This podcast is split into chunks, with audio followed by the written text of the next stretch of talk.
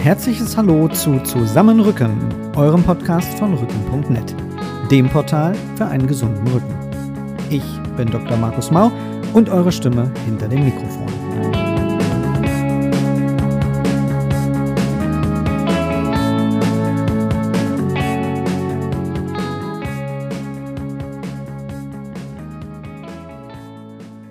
Schmerz lass nach.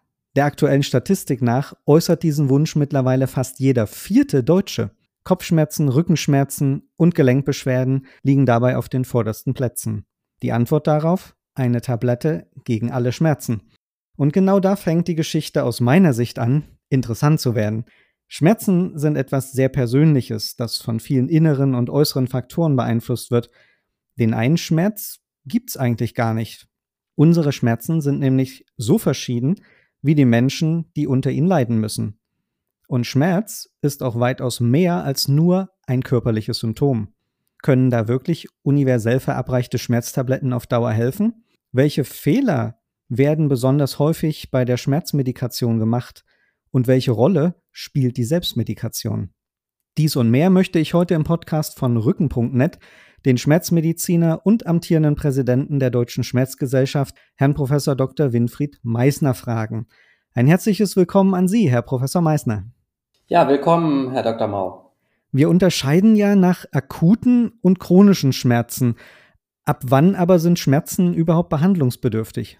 Ja, das ist eine wirklich sehr gute und gleichzeitig auch sehr schwierige Frage. Also zunächst zu einem Unterschied zwischen akuten und chronischen Schmerzen. In der Regel sind akute Schmerzen eine ja sinnvolle Reaktion auf ein potenziell schädigendes Ereignis. Denken Sie an Schmerzen bei einer Blinddarmentzündung.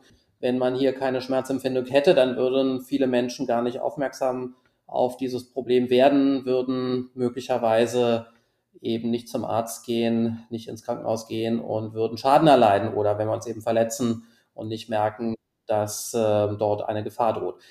Insofern sind akute Schmerzen in der Regel verschwinden wieder, wenn die Gefahr vorüber ist oder eine Verletzung verheilt ist. Anders sieht es aus bei chronischen Schmerzen.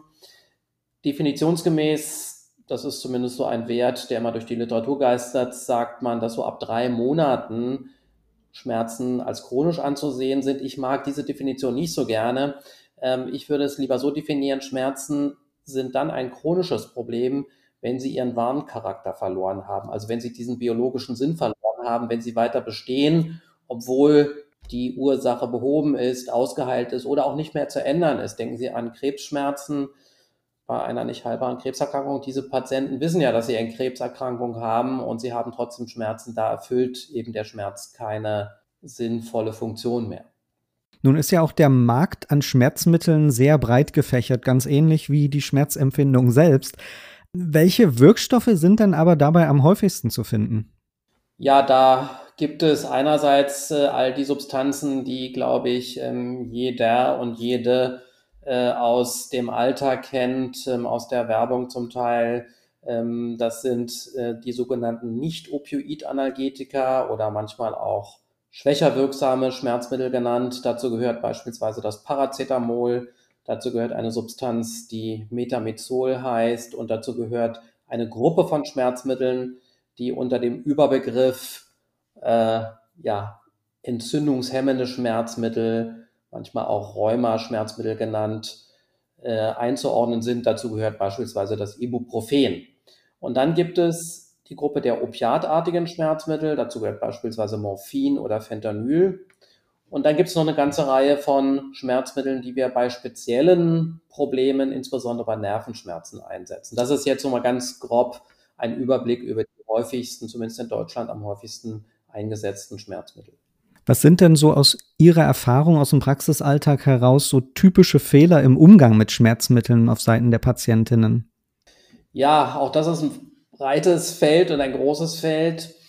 Zunächst einmal, deswegen hatte ich darauf hingewiesen, bei der Definition von akuten und chronischen Schmerzen sind zumindest akute Schmerzen ja ein Hinweis darauf, dass etwas nicht in Ordnung sein könnte. Und deswegen sollte immer der erste Gang oder die erste Reaktion sein, nach der Ursache zu suchen. Und da ist eben der Hausarzt, die Hausärztin normalerweise der beste Ansprechpartner Und ähm, es sollte eben nicht, zumindest über einen längeren Zeitraum, ein solches Symptom ausschließlich mit Schmerzmitteln behandelt werden. Das gilt ganz besonders beispielsweise für Rückenschmerzen, von denen wir wissen, dass sie oft auch wieder von alleine weggehen. Und wenn sie nicht von alleine weggehen, dann muss man auch Diagnostik machen und schauen, ob etwas Ernstes dahinter steckt und eben nicht nur Schmerzmittel einnehmen.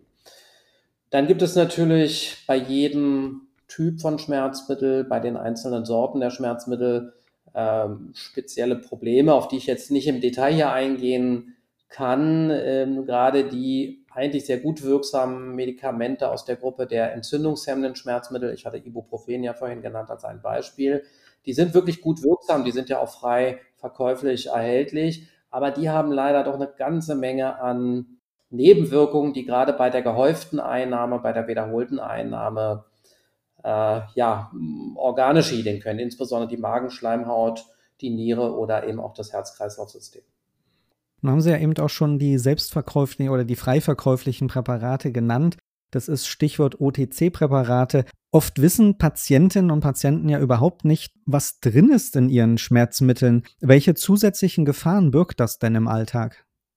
Also zunächst mal haben wir in Deutschland äh, immerhin noch den Vorteil, dass die Medika diese Medikamente nicht wie in anderen Ländern im Supermarkt erhältlich sind, sondern in der Apotheke. Und dort sollte eigentlich die Apothekerin, der Apotheker auch bei freiverkäuflichen Schmerzmitteln doch die Patienten, Patientinnen beraten. Und in der Regel tun die das auch. Das muss man mal jetzt mal positiv hervorheben. Äh, wir schulen zum Teil, wir bieten zum Beispiel auf unserem Schmerzkongress auch immer eine extra ähm, Reihe von Fortbildungen für Apothekerinnen und Apotheker an. Das ist schon mal gut dazuzuhören und den Apothekerinnen, den Apothekern dann auch vielleicht die Probleme zu schildern. Äh, insofern ähm, ist da schon mal ein erster, eine erste Sicherheit. Äh, ansonsten ist die Empfehlung natürlich, sich so ein bisschen sachkundig zu machen. Da gibt es im Internet viele gute Seiten, die aufklären können, äh, mit dem Beipackzettel ist so eine Sache. Wir sind natürlich froh, dass dort viele Informationen drauf sind. Da sind aber auch viele Dinge drauf, die extrem selten passieren und die Patienten dann unnötig verunsichern können. Insofern ist, glaube ich, in Deutschland wirklich eine gute Idee, zunächst einmal den Hausarzt, die Hausärztin oder die Apothekerin zusätzlich zu fragen, wenn noch Unklarheiten bestehen oder Zweifel bestehen, ob das Schmerzmedikament das Richtige ist. Nun wissen wir ja aus den USA auch, dass äh, da gibt es ja eine, wie eine Art Pandemie, äh, Opiate betreffend. Inwieweit können denn Schmerzmittel auch Abhängigkeiten verursachen und bei welchen Inhaltsstoffen sollten Patientinnen und Patienten da besonders vorsichtig sein? Ja, Herr Mau, da sprechen Sie ein ganz heißes Thema an. Opiatepidemie in den USA, davon hat jeder schon mal gehört und gelesen. Dazu muss man ganz klar sagen, dieses Problem ist eine Katastrophe in einigen wenigen Ländern der Welt, in den USA, in Kanada, in Australien. In vielen Ländern, dazu würde ich jetzt mal Deutschland zählen, auch ähm, die meisten mitteleuropäischen Länder, sehen wir glücklicherweise dieses Ausmaß an Problemen nicht. Ähm, das liegt aber daran, dass in Deutschland äh, und auch in vielen anderen Ländern äh, einerseits die Ärztinnen und Ärzte deutlich zurückhaltender sind mit der Verschreibung dieser Medikamente. Das liegt auch daran, dass wir beispielsweise in Deutschland seit vielen Jahren eine sehr gute Leitlinie haben zur sinnvollen Verabreichung von Opiaten und Opioiden, an die sich glücklicherweise offensichtlich viele Behandler auch halten. Und wir haben auch, das ist zumindest mein Eindruck, auf Seiten der Patientinnen und Patienten eine etwas besondere, besondere Einstellung zu solchen Schmerzmitteln. Also die werden nicht so ultimativ vom Arzt oder von der Ärztin abgefordert, wie ich das aus den USA kenne. Ähm, insofern möchte ich jetzt einerseits Ängste davor äh, etwas lindern, gerade bei Krebsschmerzpatienten, wo diese Opiate wirklich sehr gut wirken, sehen wir immer wieder, dass Patienten aus lauter Angst und aus den vor, vor den Dingen, die sie aus der Zeitung lesen, dann diese Medikamente nicht einnehmen wollen. Auf der anderen Seite sind es Schmerzmittel, die wirklich für sehr schwere Schmerzen vorbehalten sein sollten. Schmerzen nach Operationen, Schmerzen bei Tumorerkrankungen, bei Schmerzen, die durch Nicht-Krebserkrankungen verursacht werden, also nicht Tumorschmerzen. Da wissen wir, dass Opiate nur bei ungefähr einem Viertel der Patienten sinnvoll helfen. Man kann sie dort unter Aufsicht eines erfahrenen Arztes oder Ärztin probieren. Aber wenn sie nicht helfen, sollten sie auch wieder konsequent abgesetzt werden.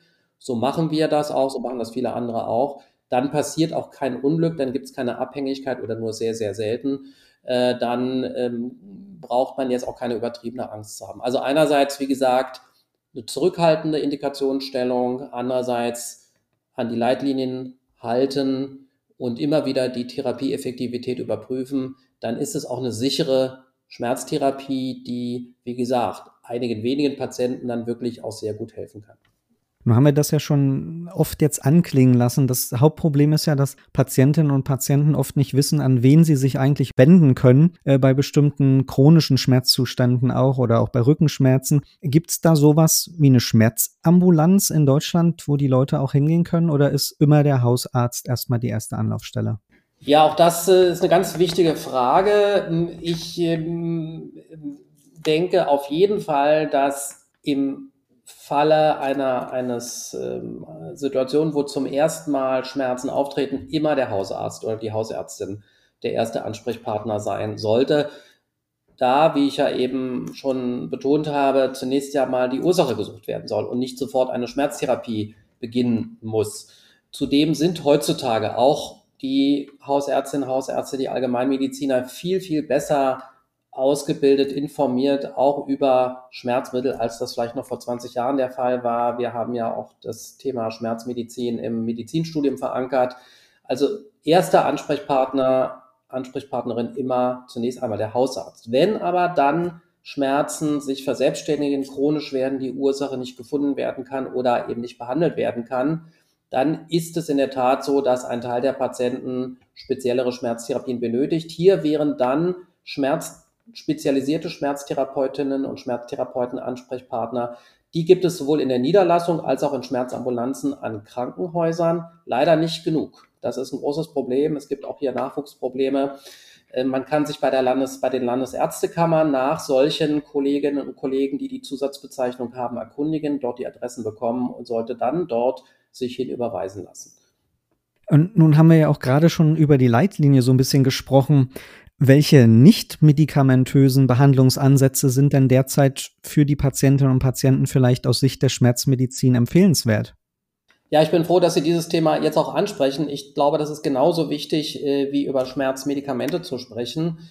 Ähm, hier gibt es nämlich auch wirklich inzwischen eine große Reihe von Behandlungsverfahren, die mittlerweile sehr gut erforscht sind und von denen wir auch wirklich wissen, nachgewiesenermaßen wissen, dass sie wirksam sein können. Oft in Kombination, das ist vielleicht nochmal wichtig zu betonen, in der chronischen Schmerztherapie sind wir eigentlich heute an einem Punkt, wo wir nie eine Therapie alleine durchführen, sondern wo wir verschiedene Therapien kombinieren, entweder verschiedene Medikamente untereinander, die über verschiedene Mechanismen wirken, oder in der Regel medikamentöse und nicht medikamentöse Behandlungsansätze. Wir nennen diesen Ansatz multimodal, multimodale Schmerztherapie. Und das ist schon mal ein Riesenfortschritt gegenüber der Vorstellung, die wir vor ein paar Jahren hatten. Man muss nur die richtige Pille finden, dann wird alles gut. Das funktioniert eben nicht. Bei den nicht medikamentösen Behandlungsansätzen kann man ganz grob zwei Bereiche unterteilen. Das sind einerseits Ansätze, die wir vielleicht am ehesten unter dem Begriff physiotherapeutische Ansätze zusammenfassen können. Dazu gehören beispielsweise eben die physikalische Medizin, dazu gehören Dinge wie transkutane elektrische Nervenstimulation, ein ganz tolles Verfahren, übrigens einfach durchzuführen vom Patienten selber zu Hause, nebenwirkungsarm oder nebenwirkungsfrei und auch überhaupt nicht aufwendig. Dazu gehört bei einigen Indikationen auch Akupunktur, von der wir wissen, dass sie eine analgetische Wirkung haben kann und noch eine viele, viele andere Verfahren und auf der anderen Seite dann psychotherapeutische Ansätze.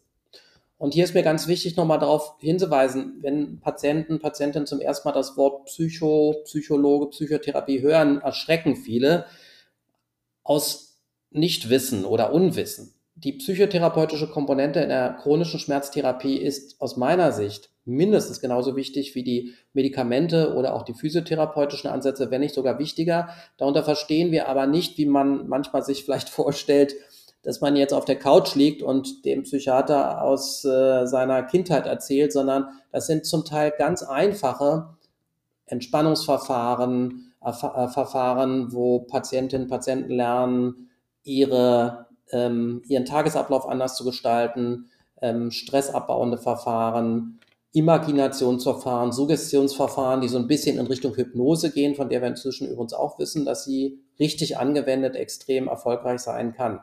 Ich kann hier nicht auf alle diese Verfahren eingehen, aber mein großes Plädoyer ist, solchen Verfahren gegenüber aufgeschlossen zu sein. Und wenn Ihr Schmerztherapeut, Ihre Schmerztherapeutin ähm, das vorschlägt, ähm, sich das wirklich ähm, ja, anzuschauen und, und Erfahrungen damit zu sammeln. Wir sehen das bei uns in der multimodalen Schmerztherapie, wo Patienten uns immer wieder sagen, warum habe ich das nicht schon vor fünf Jahren gemacht? Ähm, diese Schwellenängste vor solchen Verfahren sind einerseits verständlich, aber andererseits äh, wirklich äh, überflüssig. Also hier ein ganz klares Plädoyer dafür, pharmakologische Ansätze, Medikamente sind nur ein kleiner Baustein in der chronischen Schmerztherapie. Also sehen wir auch gerade, dass das Thema Schmerzen unheimlich viele Facetten bietet.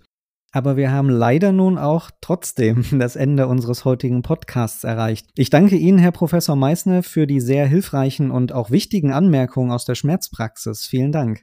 Ja, Herr Mau, auch ich danke Ihnen. Vielen, vielen Dank. Eine Zeit lang prägte ja das geflügelte Wort Antibiotika sind keine Bonbons die Resistenzdebatte in Deutschland. Ich bin aber nun ebenso versucht, diesen Ausspruch auf den Schmerzmittelgebrauch auszuweiten, denn auch Schmerzmittel sind keine Bonbons.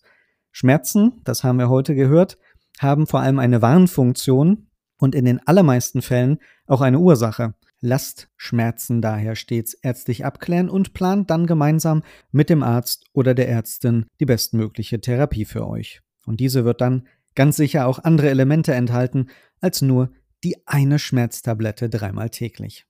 In diesem Sinne, bleibt oder werdet gesund und das möglichst schmerzfrei. Euer Dr. Markus Mau.